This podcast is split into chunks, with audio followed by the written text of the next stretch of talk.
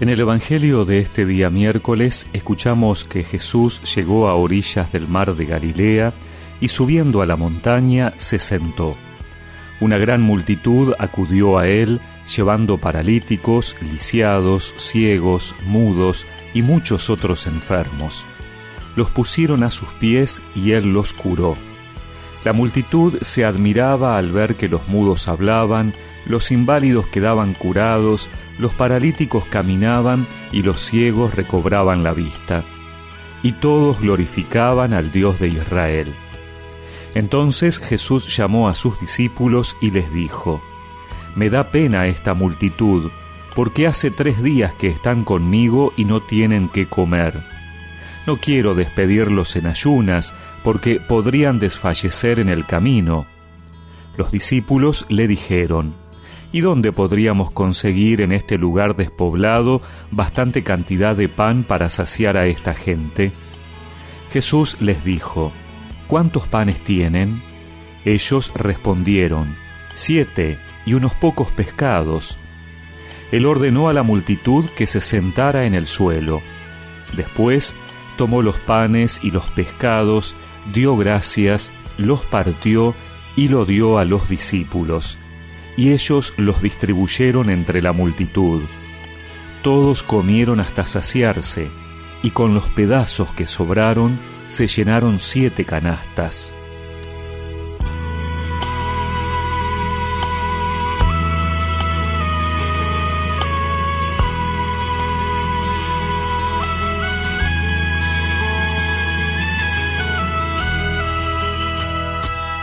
Jesús sana a los enfermos y da de comer.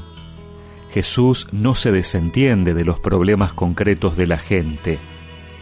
Jesús no es un predicador que habla desde lo alto. Él toca las llagas de la gente sufriente.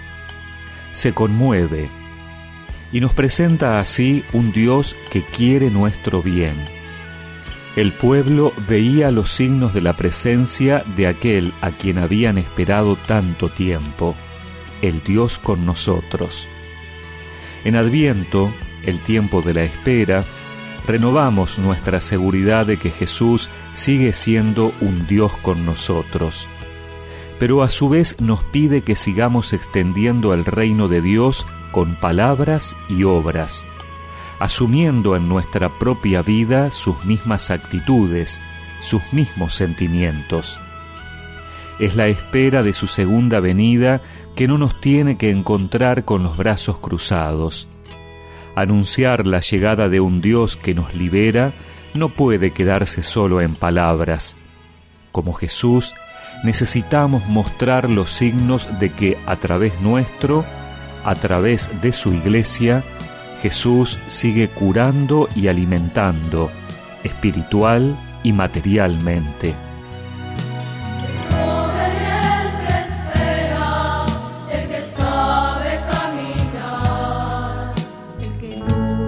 Por el reino sin volver la vista atrás,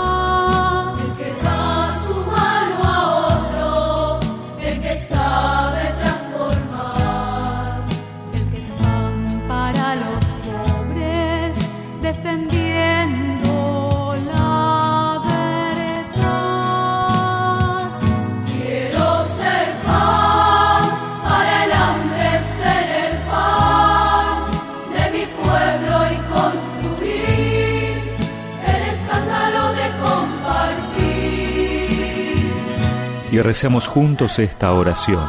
Señor, ayúdame a comprometerme con las tareas que hagan presente a tu iglesia entre aquellos que buscan tu rostro. Amén. Y que la bendición de Dios Todopoderoso, del Padre, del Hijo y del Espíritu Santo los acompañe siempre.